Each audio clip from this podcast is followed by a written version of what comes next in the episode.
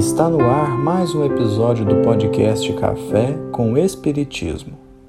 Aqui é Gustavo Silveira e a mensagem de hoje é de Allan Kardec, retirada de O Livro dos Espíritos, questão 784.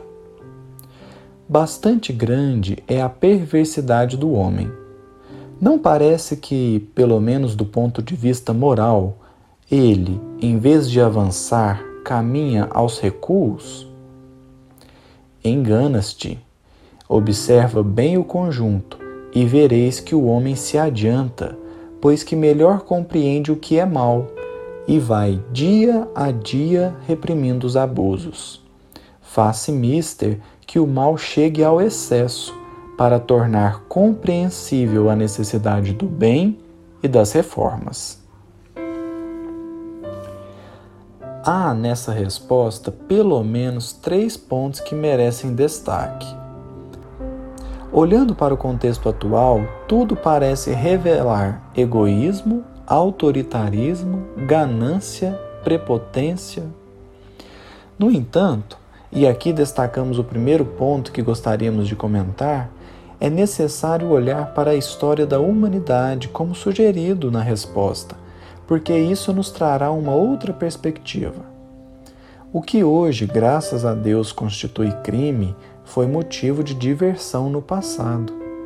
Se hoje nos choca vermos assassinatos onde a vítima é queimada, há menos de dois mil anos isso era espetáculo de circo para entreter grande número de pessoas.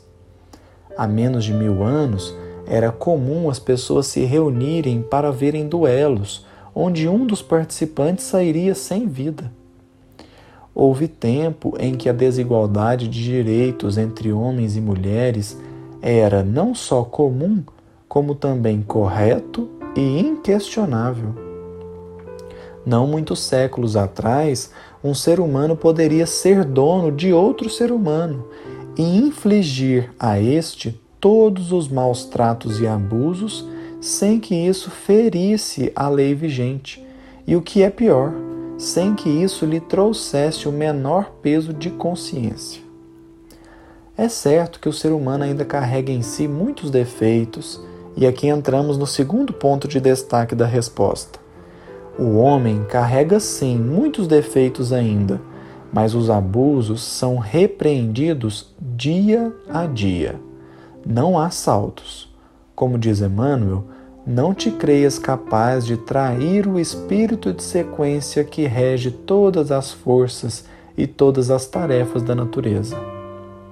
Em geral, o progresso moral, como disse o próprio Kardec em O Evangelho segundo o Espiritismo, é mesmo muito lento. E conforme a questão 780 de O Livro dos Espíritos, esse avanço moral decorre do progresso intelectual. Portanto, é natural que avancemos primeiro em inteligência, porque então conseguiremos distinguir com mais lucidez o que é bom e o que não é. E essa distinção do bem e do mal ocorre mais explicitamente quando há um excesso do mal. E esse é o terceiro ponto da resposta que gostaríamos de comentar. Quando os Espíritos dizem que é necessário que o mal chegue ao excesso para que sintamos a necessidade do bem e das reformas, a intenção não é trazer uma proposta cruel de destruição e de culto ao sofrimento, mas antes, nos despertar para uma acomodação que talvez só acabe quando as situações se tornem desagradáveis. Seja na nossa vida em particular ou na sociedade como um todo, as situações de grandes dificuldades despertam em nós a necessidade de melhoria íntima e, frequentemente, revelam partes boas do ser humano que estavam adormecidas. Deus não permitiria o excesso do mal com o intuito único de punição. Se Ele é amor e sabedoria infinitas, é que há algo de bom em tudo de ruim que acontece, e só o bem permanece, só o bem é eterno. O mal passa, as lições ficam. Só é preciso ter olhos de ver e ouvidos de ouvir. Que Jesus nos abençoe e até o próximo episódio do Café com Espiritismo.